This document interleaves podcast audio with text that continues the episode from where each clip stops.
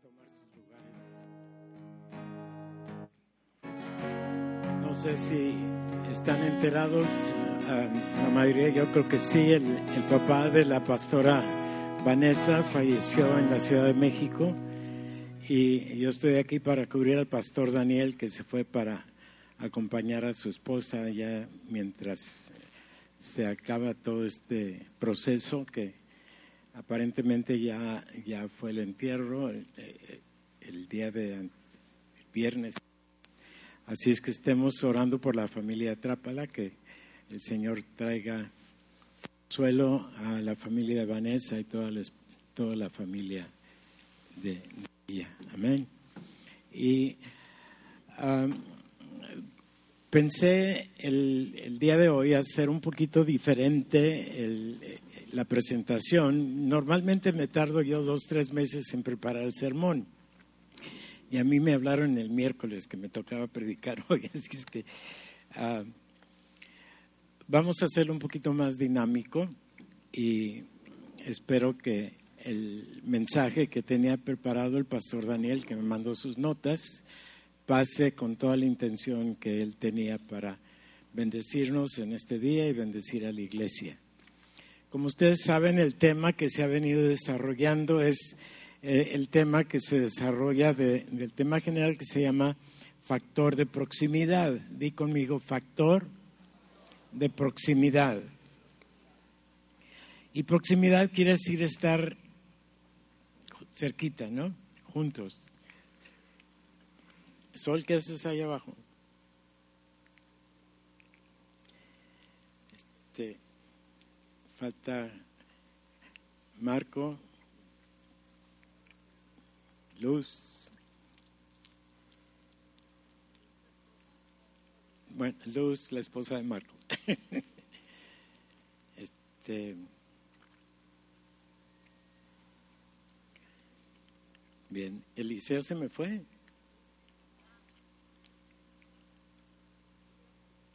Se fue, se fue a clase. Entonces, uh, bueno, creo que vi llegar a, a Ana Orozco. Está, se acaba de ir. Ok. Tim Marín de Dopingüe. A Ofelia le va a tocar. No, a Ofelia. Ya. Realmente es algo muy informal, no preparamos, no, no es un, un, un show que, que, a cada quien le toca algo. Realmente lo que vamos a estar haciendo es contestando una serie de preguntas. Y uh, como quedan muchos lugares vacíos aquí al centro, ¿por qué los que están allá no se pasan a ocupar acá y así no tenemos que estar como faros viendo así y nada más enfocar en esta parte del centro? ¿sí? Uh, es, es algo extraordinario el privilegio que tenemos de, de poder ser parte de algo extraordinario.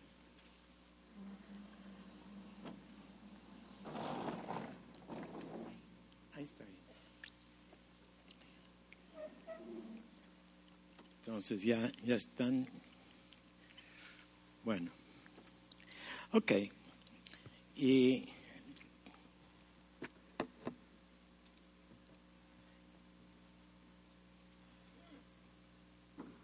¿Pueden ver allí?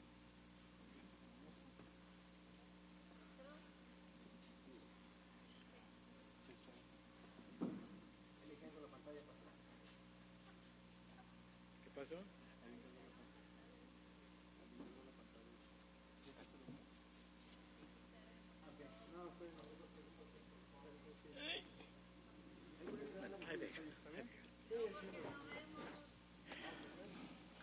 Bien, hoy toca, eh, lo primero que se vio el primer domingo de este, de este temario fue la, la extraordinaria oportunidad que queremos de estar con Dios y que Dios esté con nosotros. El factor que se llama de intimidad con Dios y creo que lo desarrollaron bastante bien. Y quiero que Rita en tres palabras nos diga de qué habló la vez pasada. hablando No. de soledad. Del Shabbat. A Tres- mí me tocó la 3, Sí, el Shabbat. por eso. eh, Es del descanso, primero eh, espiritual, creerle a Dios, descansar en Él, después del alma y venid a mí, todos los que estéis trabajados, y después del cuerpo. Todos los tres descansos los debemos tener porque está en nuestro ADN vivir en reposo. Bien. Hoy nos toca el punto que se llama solidaridad. Di conmigo solidaridad. Y, la palabra solidaridad se puede eh, entender de muchas formas. Pero cuando hablamos de que alguien es solidario, es que está unido, está entendido, está ligado a lo que está pasando con los demás, está sólido con ellos.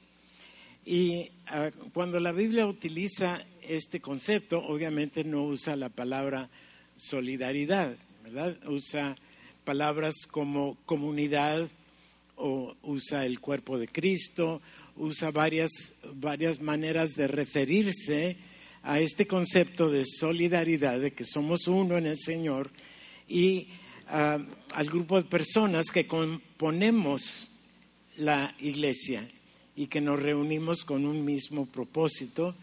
Y curiosamente, cuando la palabra se refiere al concepto comunidad en la Biblia, ah, en el idioma original, en el griego, Pablo, el apóstol Pablo, usa la palabra eclesia. ¿Sí? Di conmigo, eclesia. Ya están hablando griego, ¿eh? Bien, eclesia es lo que se traduce comúnmente al término de iglesia, ¿verdad? Ahora, no tenemos eh, que confundir el término eh, iglesia con el edificio, sino más bien con las personas que componemos la iglesia. La iglesia es un grupo de personas que hemos sido integrados al cuerpo de Cristo y eh, es, es un privilegio poder tener la absoluta seguridad eh, de, de esto, de que somos ya un cuerpo. No vamos a ser, no estamos siendo, sino ya somos. ¿De acuerdo? Otra palabra que, que el griego utiliza y que Pablo también utiliza con cierta frecuencia es la palabra koinonía. ¿sí? Di conmigo koinonía. Ya saben dos palabras en griego. ¿Ok? Y tenemos que ah, comprender que esto de eclesia se refiere a la iglesia y coinonía se refiere más bien al, al compañerismo que existe dentro de la iglesia. Ahora sí, ahí les van las preguntas. A ver, ¿quién, quién va a ser el primer voluntario? Depende de la pregunta. Para ti, ¿qué quiere decir iglesia o comunidad? A ver, Anita, le pasas el, tel- el- Un lugar donde puedo recibir el apoyo que necesito, tanto espiritual como emocionalmente. Y puedo dar cuando levantar las manos de mis hermanos. Ok. ¿Alguien más quiere agregar ahí? ¿Qué quiere decir para ti? A ver, Sol, ¿qué quiere decir para ti comunidad? Pues como un grupo de personas reunidas en un lugar. La palabra, Marco, la palabra comunidad, ¿qué, Pues la palabra comunidad yo la entiendo como, como estar en común, ¿no? En, en común acuerdo, este, tener en común eh, las mismas cosas y creo que por eso es que nos reunimos, ¿no? Porque tenemos en común eh, una sola cosa que es el, el sacrificio de Jesús a favor de nosotros. Ok. Y a partir de ese sacrificio, todo el propósito por el cual nos reunimos, ¿verdad? Claro. O sea, no estamos aquí nada más para formar parte del montón, estamos aquí con un propósito y ese propósito lo compartimos solidariamente con todos los demás que formamos parte. Amén. Entonces, ah, No sé si se acuerdan, la, la declaración de, de visión de la Iglesia Evangélica San Pablo dice ser una comunidad cristiana que funciona bíblicamente. A ver, Rita, ¿qué quiere decir eso para ti? Que funcione bíblicamente. Ah, creo que eso es lo que hace la diferencia de cualquier comunidad, que nuestra función es, es especial y es única. Y funcionar de acuerdo a la, a la palabra realmente es traer el cielo a la tierra y, y, y juntos tener los ojos puestos en Jesús. ¿Y, y cuál es la finalidad? La finalidad es meter el gol y ganar la copa. ¿De acuerdo, Luz? Totalmente de acuerdo. No, pero agrégale algo, ¿no? Eso es parte de ser solidario, estar totalmente de acuerdo. Estoy totalmente de acuerdo con el propósito. Bueno, este, realmente nosotros, por medio de la iglesia, somos el cuerpo de Cristo, en el cual nosotros, en comunidad o compañerismo, vivimos todos en un solo pensamiento en común. Venir a alabar al Señor por el sacrificio que Él hizo en nuestras vidas en el cual por medio de la iglesia, el pastor que ha sido elegido por Dios, este, nos viene a traer las nuevas nuevas de acerca de lo bíblica, cómo bajar el cielo a nuestra cómo nosotros podemos servir y alabar a Dios y cómo también podemos nosotros aprender a cómo vivir una vida diaria en Cristo Jesús. Amén. Perluz, la siguiente pregunta va a ser para ti. ¿Crees tú que como creyentes podemos vivir en forma independientes o aislados de los demás? No, no creo que podamos ser este, independientes porque uno de los mandamientos, se podría decir, que el Señor nos dio, dice que nos congreguemos, este, como algunos tienen por costumbre. Entonces, el, el congregarnos o el pertenecer a un cuerpo, yo creo que es bien importante porque es como si yo tengo mi... El, el dedo no puede ser por sí solo y hacer ninguna función está dentro de un cuerpo, este, ah, puede hacer su función. Y yo creo que como iglesia, si estamos unidos, este, podemos hacer muchas funciones y las funciones creo que son el propósito de Dios que tiene para la iglesia. Dice que es, es ah, ah, hacer traer, como decía la hermana Rita, el cielo a la tierra y hacer un, eh, establecer su reino a través de nosotros. Yo creo que por eso no podemos ser independientes. Sí puedes tener tu relación personal con el Señor, pero no vivir una vida independiente de la iglesia, del cuerpo de Cristo. Amén. Marco, ¿qué piensas tú de las personas que dicen, bueno, mi relación con el Señor está muy bien, pero no quiero tener nada que ver con la Pues congregación? creo, creo iglesia"? que, que es igual de incongruente de cuando uno se enamora de la cara de una mujer y no del cuerpo. Ah, wow. ¿Y cómo estás enamorado tú? A ver. Dice la Biblia que la, la- Jesucristo es la cabeza y nosotros, la iglesia, somos su cuerpo. Entonces es incongruente pensar que yo puedo vivir una vida correcta fuera del cuerpo de Cristo porque no es funcional, no es el diseño de Dios. Creo que lo que funciona es que uno tiene una relación con Dios, pero también con su cuerpo, que somos nosotros la iglesia.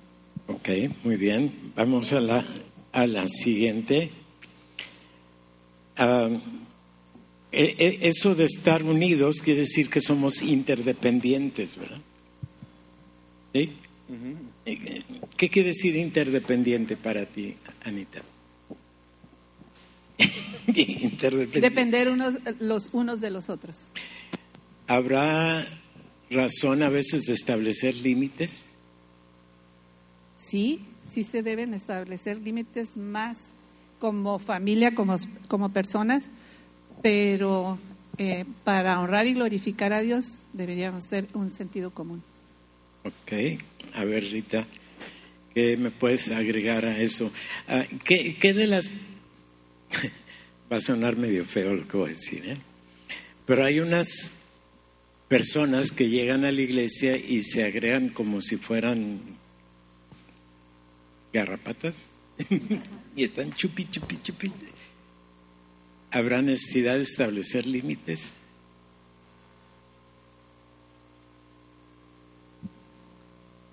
Desde luego. ¿Cómo dura la pregunta? No lo, ¿eh? hermoso, No lo hermoso del cuerpo, del cuerpo, realmente cuando encontramos nuestro lugar, ¿verdad? Todos son testigos de esto, sabemos. Si soy dedo, pues sé que necesito de todos los otros dedos del brazo del esto. Entonces, en el conocimiento y en el, la formación que la iglesia nos da, conlleva aprender mis límites y respetar los límites de los demás, de acuerdo a sus dones, sus habilidades, sus funciones. Entonces, todo va, qué lindo, todo va unido. Ah, ajá, tengo que primero conectarme, recibir la, la bendición de ser iglesia y allí aprender dónde está mi lugar y cuál es mi función. Y en eso va a venir la formación de los, del carácter que establece los límites. Pero no puedo poner límites a alguien que todavía no encuentra su lugar. Necesitas tener tu lugar, saber dónde perteneces en el cuerpo. Bien, eh, quiere decir que entonces eh, el problema de límites existe, pero que tenemos que tener cuidado de no romper las relaciones interpersonales. Exacto, ahí está la clave, en la relación, es más importante. Por amor a, a mi relación contigo, te voy a enseñar. Todos los días.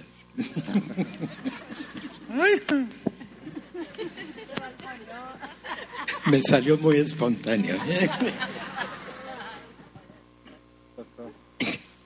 Añadir que en ese sentido que usaste de como garrapatas, ¿no? Es, es interesante porque cuando, cuando una persona llega por primera vez a, a la comunidad y se integra, está creciendo y, y es como una esponja y, y- y es como un bebé que necesita ser alimentado y necesita toda la atención él.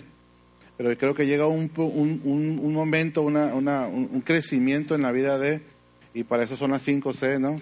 Que manejamos, en la que deja de ser una persona que solamente piensa en él y en él para, para empezar a, a dar. Y es una de las formas o de los crecimientos integrales que hay en lo que es la comunidad. Creo que es muy importante que cuando, hablando de personas nuevas que llegan a la congregación, eh, identificar el liderazgo de la iglesia, ancianos, las personas que pueden ministrar, porque ah, si vamos a tomar, si van a tomar un ejemplo o van a eh, y necesitan ser restaurados, es necesario que sean restaurados por personas que ya han sido restauradas a su vez, porque todos llegamos a la iglesia en una etapa de necesidad. Y, y hay personas que están en el proceso de, de restauración y muchas veces puede ser más perjudicial acercarse a esas personas que si se identifica desde el inicio al liderazgo que garantiza en la iglesia que ya son personas que te pueden ayudar y en ese y en ese momento este eh, automáticamente se está poniendo el límite a sí mismo. Claro. Ahora, es, es bien cierto que todos tenemos necesidades, ¿verdad? Pero cuando llega el punto de crearse una dependencia, o a veces hay hasta abusos, ¿no? Que, están pensando que todas sus necesidades las tiene que satisfacer alguien de la iglesia o que la iglesia misma tiene que responder hasta económicamente a sus necesidades. Y uno de los principios que hemos de enseñar es que más bienaventurada cosa es dar que recibir. Anita, ibas a decir algo. Sí. Por eso el acercarse a la persona con liderazgo es importante porque la otra parte ahora, el liderazgo, sabe dirigir con límites a la persona sin dejarle que se haga como una garrapata. No, y descubrir sus verdaderas necesidades, ¿verdad? Y, ajá, y más que nada yo creo que hacerla dependiente de uno o de cualquier consejero es enseñarle a ser dependiente de Dios, ¿no? Para que no caiga en ese ciclo, en ese problema. Exacto. Entonces, muy importante. A ver, eh, Sol, a ti te va a tocar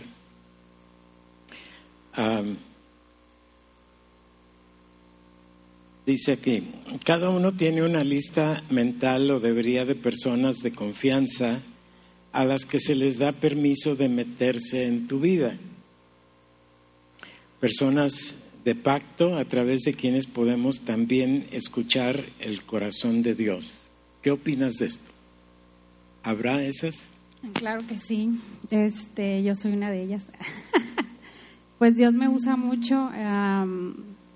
muchas veces me han personas que no son cristianas y que saben que yo soy cristiana, eh, que conozco de Dios, eh, me buscan para consejos, alguna cosa.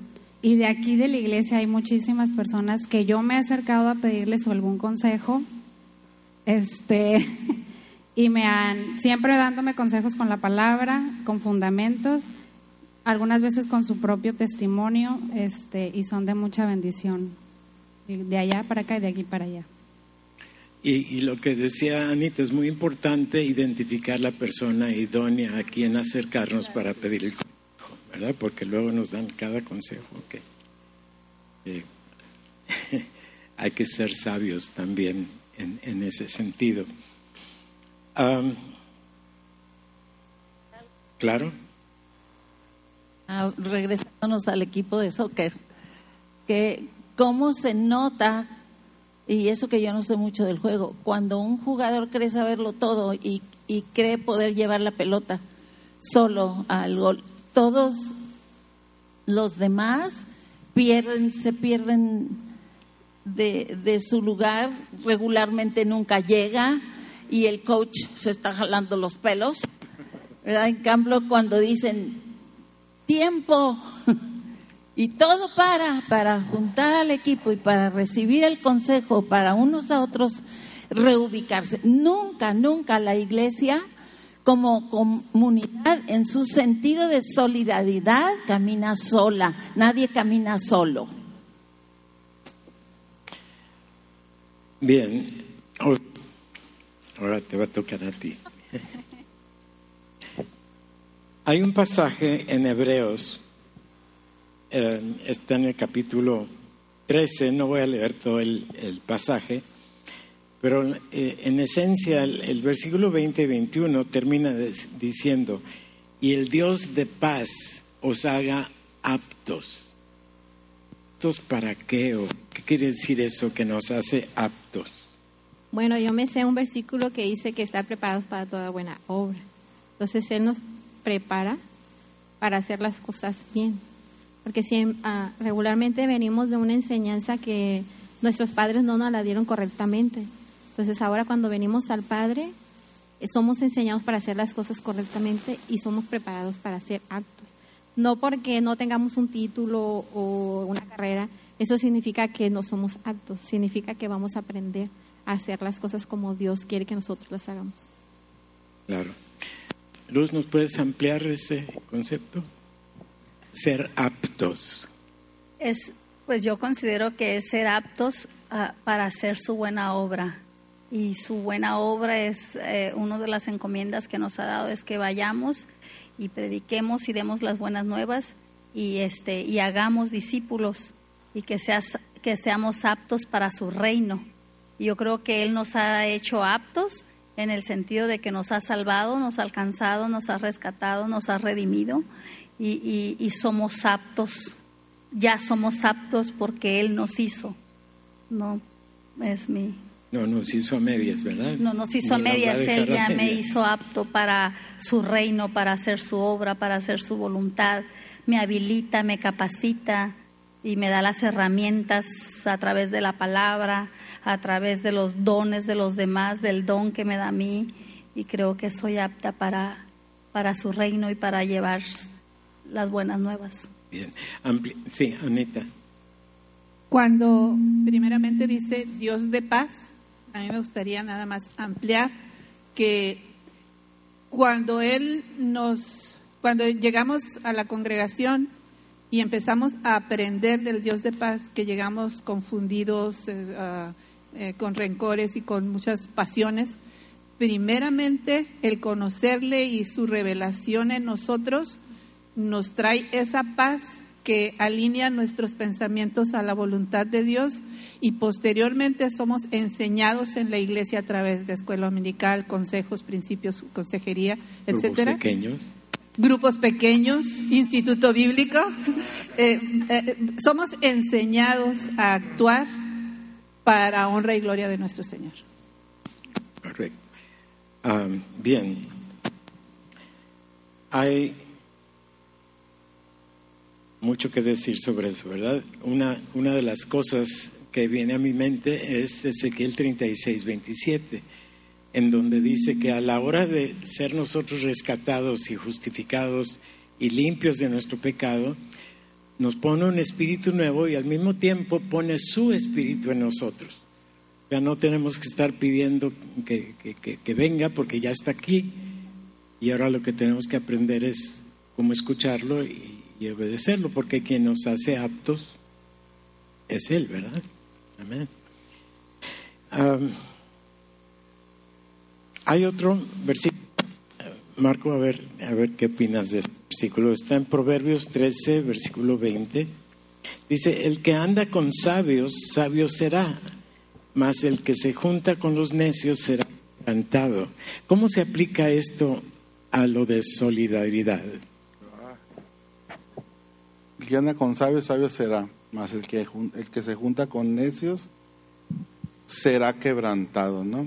Híjole, dice, dice dime con Defíneme qué quiere decir necio. Necedad es, es pensar que tienes tú la razón, ¿no? Y, y, este, y encerrarte en eso, ¿no? Pensar que tu, tu idea es la única que hay, por encima, inclusive a veces de lo que Dios dice, ¿no? Creo que es la, eso es la, creo que es la necesidad más grande que puede haber, ¿no? Pensar que, que, tenemos la verdad por encima de lo que Dios mismo dice, ¿no? Sí. Y eso lleva a ser quebrantado. Eso nos lleva a ser quebrantado definitivamente. ¿Qué ¿no? querrá decir eso de quebrantado? Uh, yo, yo mi, mi idea de quebrantamiento es cuando Dios viene y derriba por tierra tus ideas. No solamente es que, no, no creo que es ser humillado, pisoteado, que a veces se tiene ese concepto Nunca Dios tiene esa idea para con nosotros, para el ser humano, sino es quebrantar, es quebrar tu, tu, tus ideas, tus formas, tus maneras, tus fortalezas, al final derribarlas con un, un propósito que establecer las de Él. Creo que a eso nos lleva siempre el Señor. Así es. ¿Querías agregar algo? ¿No? Mm, vayamos al siguiente. Están. ¿Por qué si me Okay. Pues, a ver yo es, ¿por qué tengo que cuidar con quién me junto? Pero si voy a ser solidario y, y me junto con el perdedor, pues...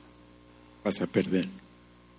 Por eso, esto es muy importante para nosotros como comunidad, que la sabiduría de Dios eh, es la que estemos siempre conectados para buscar juntarnos con o conectarnos a, al equipo ganador.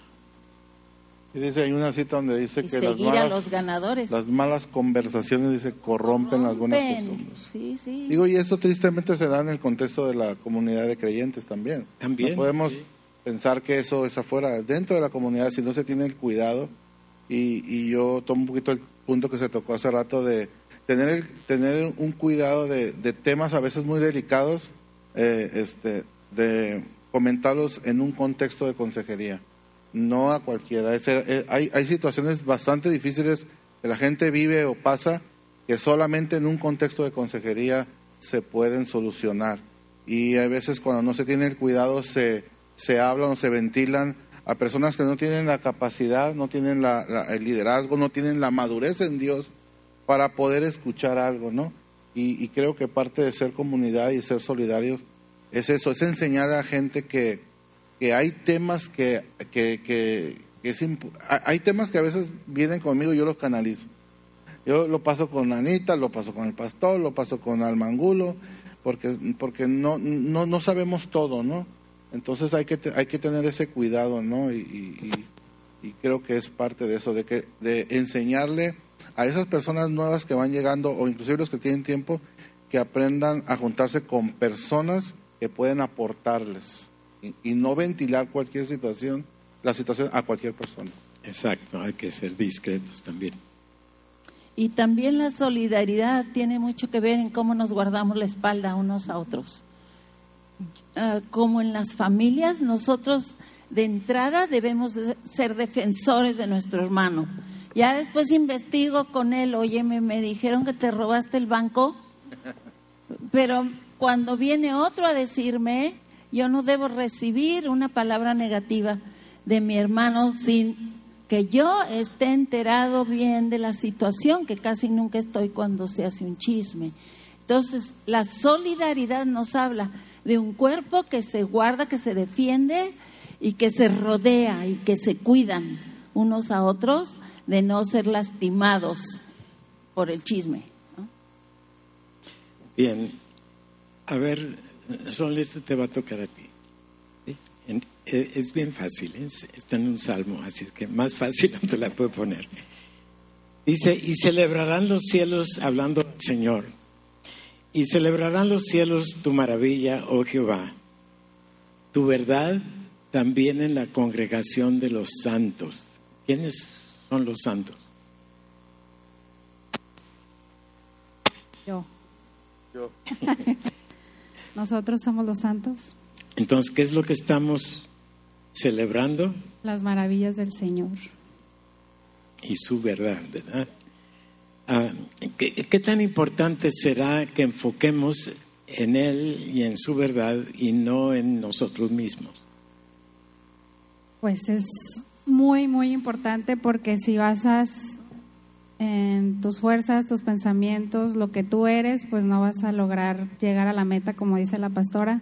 Pero si enfocas en las maravillas, en lo que está en el cielo, en que si declaras todos los días en tu vida, los cielos son abiertos, obviamente pues vas a llegar a tu meta que es pues el cielo, ¿no? Amén.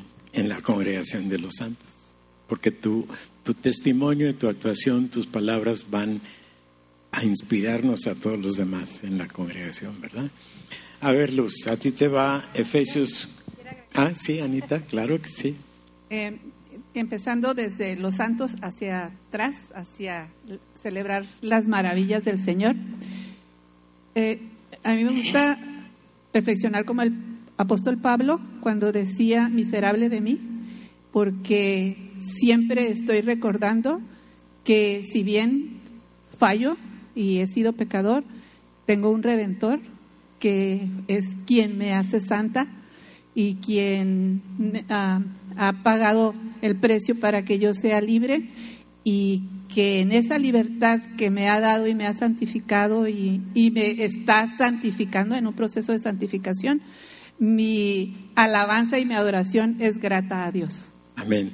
Y lo extraordinario de esto, si entendemos un pasaje que está ahí en Romanos 8, es que Dios ya nos ve como producto terminado. Estamos en proceso aquí, pero me llama la atención que usa eh, los tiempos pasados cuando dice que nos justificó, nos santificó y nos glorificó. O sea, ya no está allá con Él en el cielo. Así es que tenemos un Dios a todo dar, ¿no es cierto? A ver, los Efesios 4:16 dice, todo el cuerpo, bien concertado y unido, recibe su crecimiento para ir edificándose en amor. ¿Qué le sacas a ese versículo? Wow, pues dice que todo el cuerpo, la misma palabra lo dice, bien, bien concertado, perdón. Concertado. Ajá, concertado y unido. Bien armado, en otras palabras, ¿no? ¿Mande? Bien armado. Ajá, sí, eh, su crecimiento para ir edificando, ¿qué dice? Edificándose en amor. Pues yo soy de las que dice este, con este versículo, dice, que si nos amáramos, o sea, dice el Señor, ¿no? Un- el mandamiento que nos da, que amarás a Dios sobre todas las cosas y amarás a tu prójimo como a ti mismo. Yo digo, wow, o sea, si realmente cumpliéramos ese, ese, ese, es para mí es, cumple todo, ¿no? El, eh, eh, eh, que el amor, yo cuidaría a mi hermano como a mí mismo. Yo cuidaría de que de, él, eh, eh, él de mí y, y- y esto en amor realmente, este, cuidáramos nuestra ciudad, cuidáramos, este, unos de los otros y esto sería un un boom. Yo creo que esto eh, no habría quien lo parara, ¿no? Este y, todos vamos unidos, todos somos como un engrane. Si entre nosotros como iglesia nos cuidamos y como dice la hermana Rita, nos protegemos, eh, el de no hablar uno del otro, el que no murmuremos, el que empecemos a todo esto y eh, el amor es Dice, podremos hacer muchas cosas, pero si no hay amor en nosotros, o sea, nada somos. Yo creo que el amor es el complemento, es Jesús, es el mismo en nosotros y, y- nos va a hacer a nosotros eh, crecer y ser completos en Él. Amén. Y amar, edificarnos en amor no quiere decir darnos de bibliazos, ¿verdad? No, no, no, edificándonos es, por ejemplo, eh, a mí me llama mucho la atención y a veces sí me pregunto o, me detengo a veces ah, de, por ejemplo, si la palabra nos exhorta que nos exhortemos en amor unos a otros, eh, a veces sí yo he podido ver ciertas cosas en alguien, pero a veces si yo no tengo una relación con esa persona, a veces prefiero abstenerme de yo decirle, entonces busco a alguien eh, con autoridad sobre su vida o que veo yo que tiene una relación con esa persona, entonces voy a esa persona y le digo, ¿sabes qué? Mira, esto está pasando con esta persona, pues no sé si tú puedes hablar con ella porque a mí se me hace difícil, ¿no? Y yo creo que me abstengo de hacerlo por, por amor y por no lastimarla, ¿no? Entonces, Sí, y a veces confundimos la palabra exhortar con regañar. ajá, La palabra exhortar quiere decir animar. ¿no? Animar, no regañar. ajá.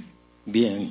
Ah, Anita, yo creo que el siguiente te toca a ti por cuestiones del instituto. Segunda Timoteo 2.2. Nada más voy a leer el pedacito que dice, lo que has oído de mí, esto enseña. Pero amplía el concepto para entenderlo mejor. Lo que has oído de mí, esto enseña, lo dijo el apóstol Pablo cuando una vez que él ya había sido transformado en la gracia y el amor de Jesús.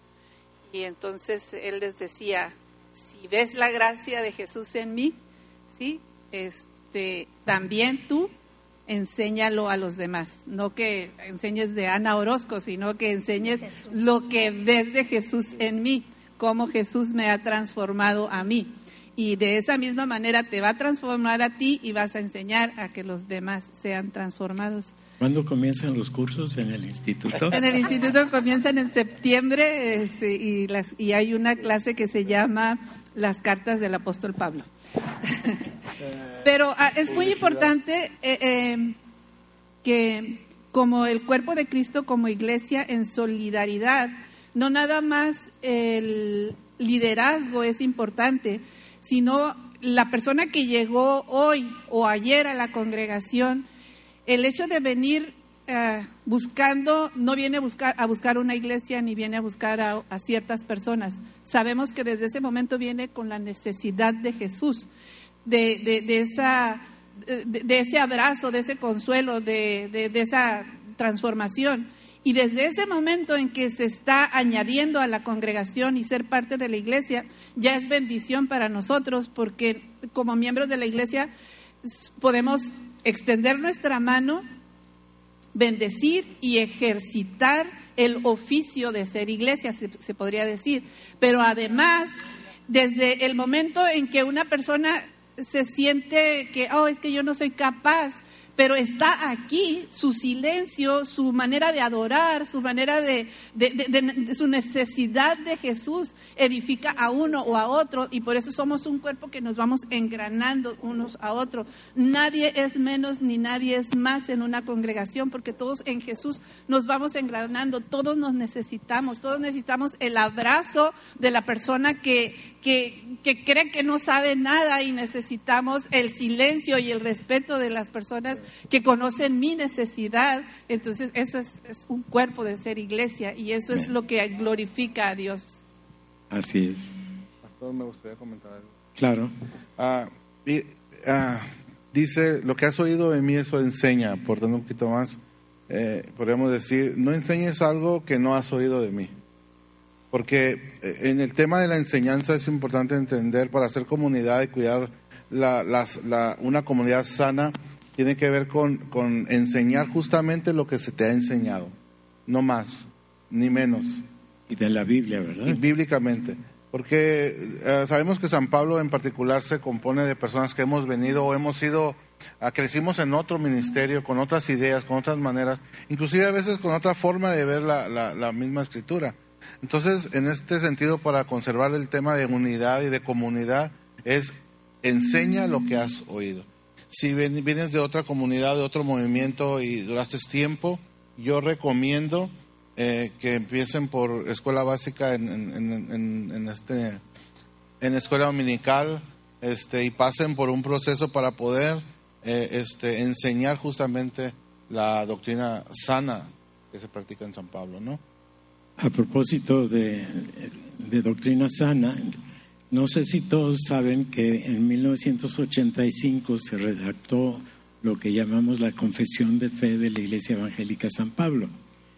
Hace unos días estábamos repasándola y me pasó algo muy raro. Ah, ¿Lo quieres platicar, Rita? Claro, amor. Lo que pasa es que ya lo conocen el sabio mexicano, ¿verdad? Entonces empieza a leernos la esta y estábamos los pastores y sus esposas y yo. Y empieza a leer y todos. Pastor, ¿nos podría traducir eso al español común y corriente? Entonces ya lo pusieron a traducir la, la confesión de fe para que todos la podamos entender, ¿ok? Bueno, ya, ya se revisó la redacción.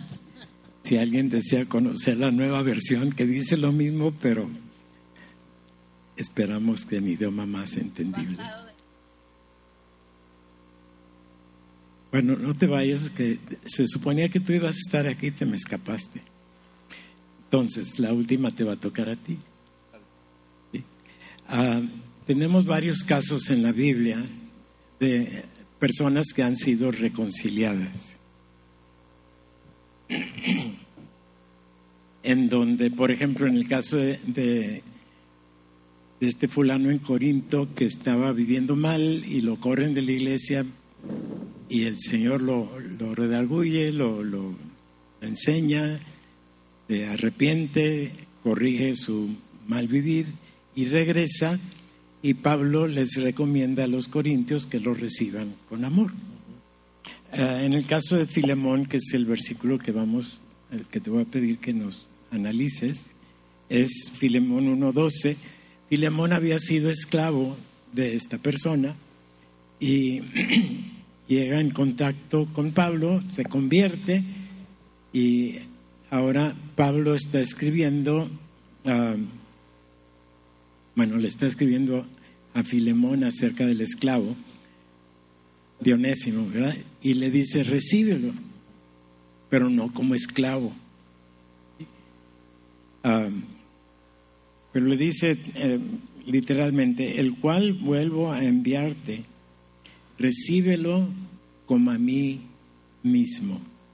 Nos ilustras qué es lo que te está diciendo el Señor en cuanto a la solidaridad que debemos tener, la reconciliación que debe haber en la iglesia, eh, cómo, cuándo y por qué podemos reconciliarnos o no, si sí o no, por qué y cuándo y dónde.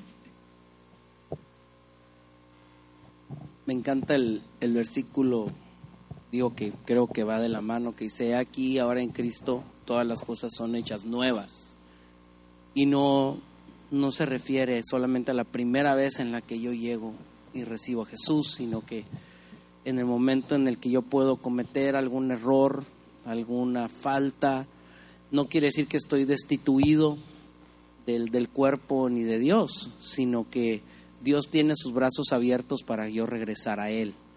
Y hay una transformación, hay una renovación en, en Cristo, en el cual yo puedo acercarme a Él y confiadamente Él me va a cambiar, me va a decir, aquí todas las cosas son hechas nuevas en Cristo Jesús.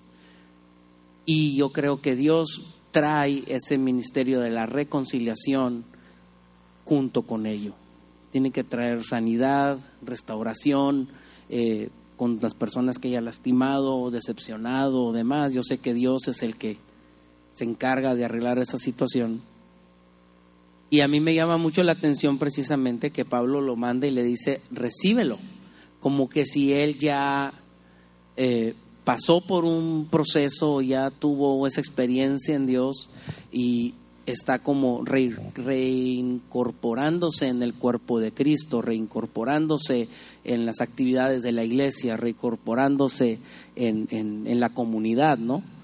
Entonces, eh, número uno, recibirlo, pues yo no recibiría a Jesús con, con trabas, ni recibiría a Jesús eh, juzgándole, sino que yo recibiría a Jesús con gozo, así recibí, tengo que recibir a la persona con gozo, con alegría, eh, por lo que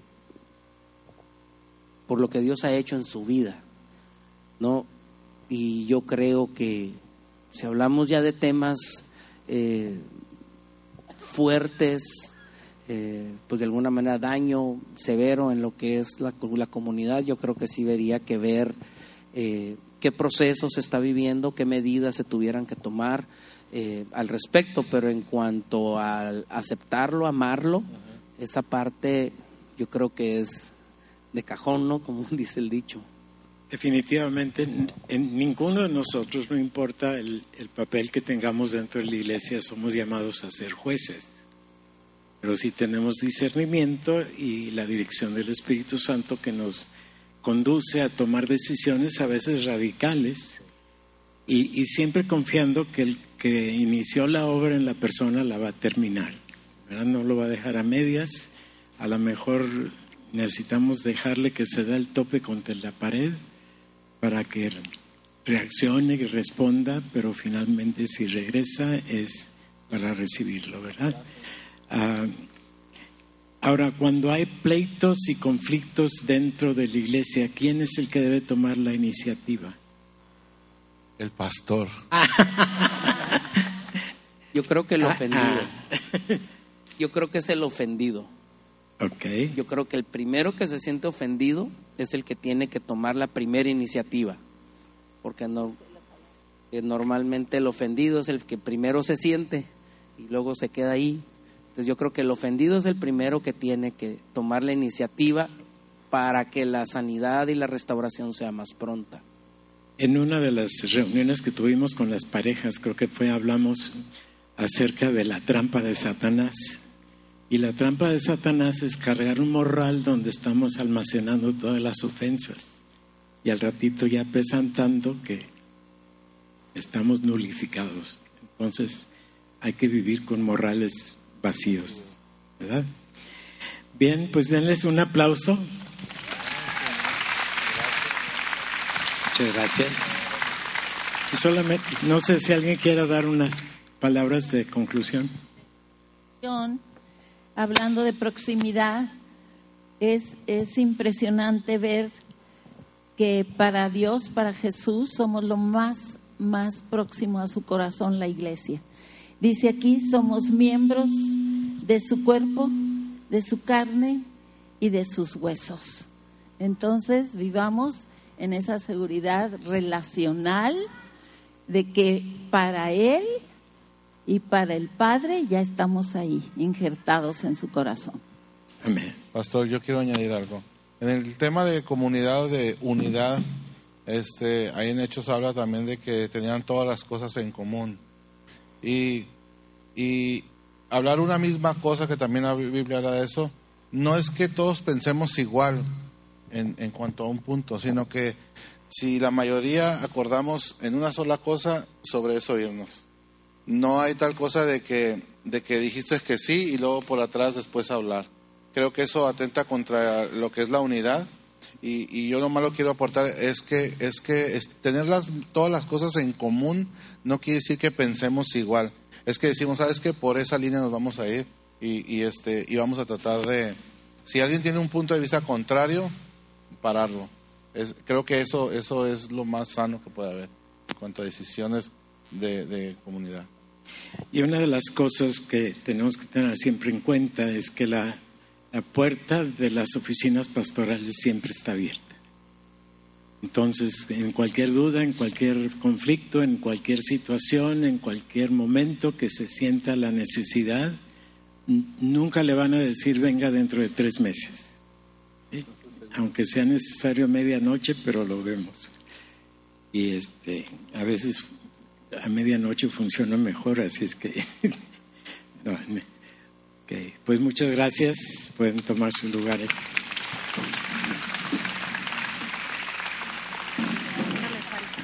Ya, los voy a hacer. Pues hermanos, en esto de solidaridad, es en la iglesia que podemos encontrar un lugar donde podemos encontrar a Jesús en otros, en donde podemos ver al Señor en otros, donde podemos practicar intencionalmente buscando ver a Jesús en otros. En vez de ver sus faltas y sus carencias, veamos lo que el Señor ya ha hecho con ellos. En la iglesia podemos tener un lugar en donde podemos rendir cuentas. Un lugar donde si hemos hecho algo podemos tener un lugar, no ir al confesionario, eso no funciona con nosotros. Pero sí funciona aceptar cuando me he equivocado. Y si es necesario declararlo en público, declararlo en público. O aunque sea con el pastor o con el consejero o con el líder del grupo de hogar. Porque en la iglesia es el mejor lugar en donde juntos podemos orar y adorar a Dios, sabiendo que otros están en el mismo sentir, orando y alabando al Señor junto con nosotros. Sobre todo en la iglesia tenemos un lugar en donde podemos servir. Nadie ha sido llamado al cuerpo de Cristo para seguir siendo inútil.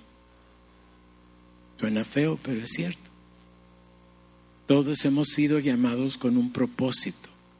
Y si no lo has descubierto, búscalo porque el Espíritu Santo te lo va a revelar. Y es un lugar en donde podemos ser testimonio al mundo, al mundo que nos rodea, a la comunidad en donde vivimos, a la colonia aquí donde estamos situados. Es un extraordinario privilegio que cuando salgamos de aquí sigamos siendo los mismos. Me platicaban de que alguien se le atravesó a, no sé cómo estuvo bien, algo en el tránsito, y una persona de aquí insultó al chofer en una forma muy ofensiva. Hermano, lo mismo como eres aquí, has de ser allá. Porque el testimonio de aquí es el que trasciende, trasciende tu testimonio en donde quiera que tú estés. Y el Señor va a transformar tu vocabulario, el Señor va a transformar tu, tus arranques de ira, el Señor te va a transformar porque te va a transformar. Porque Filipenses 1.6 dice que el que comenzó en ti la obra la va a terminar, no te va a dejar a medias, déjate nada más. Y mientras más pronto logres esa transformación, más en paz vas a vivir. Amén.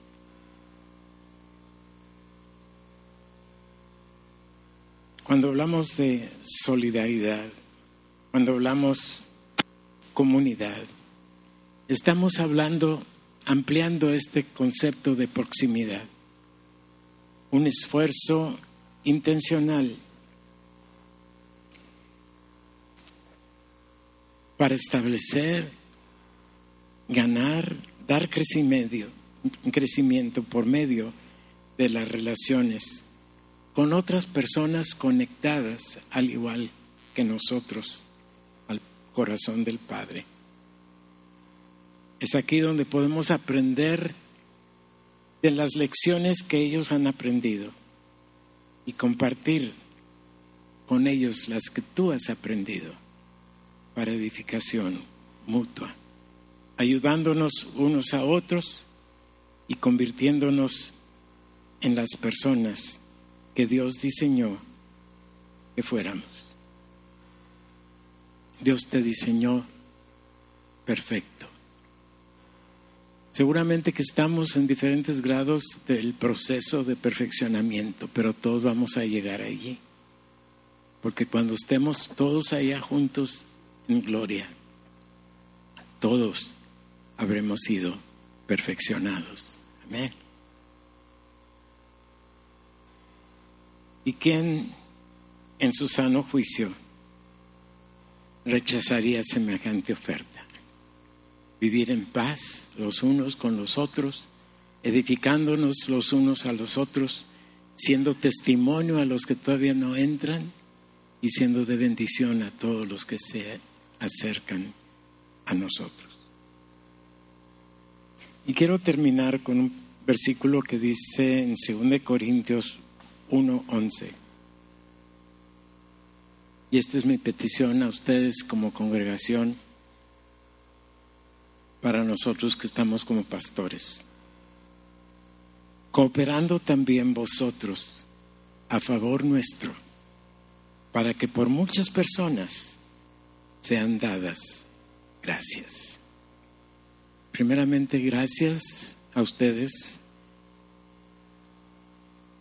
por permitirme aquí estar delante de ustedes, por el respeto que siempre han tenido conmigo y por la aceptación de mis regaños y exhortaciones y todo lo demás.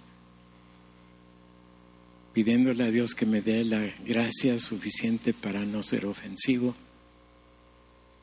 y pidiéndoles a ustedes sus oraciones para que la obra que Dios ha comenzado aquí en San Pablo la termine y que la podamos ver con gratitud y en reconocimiento de que todo lo bueno viene de Él, para podernos capacitar en el cumplimiento del propósito por el cual nos ha llamado.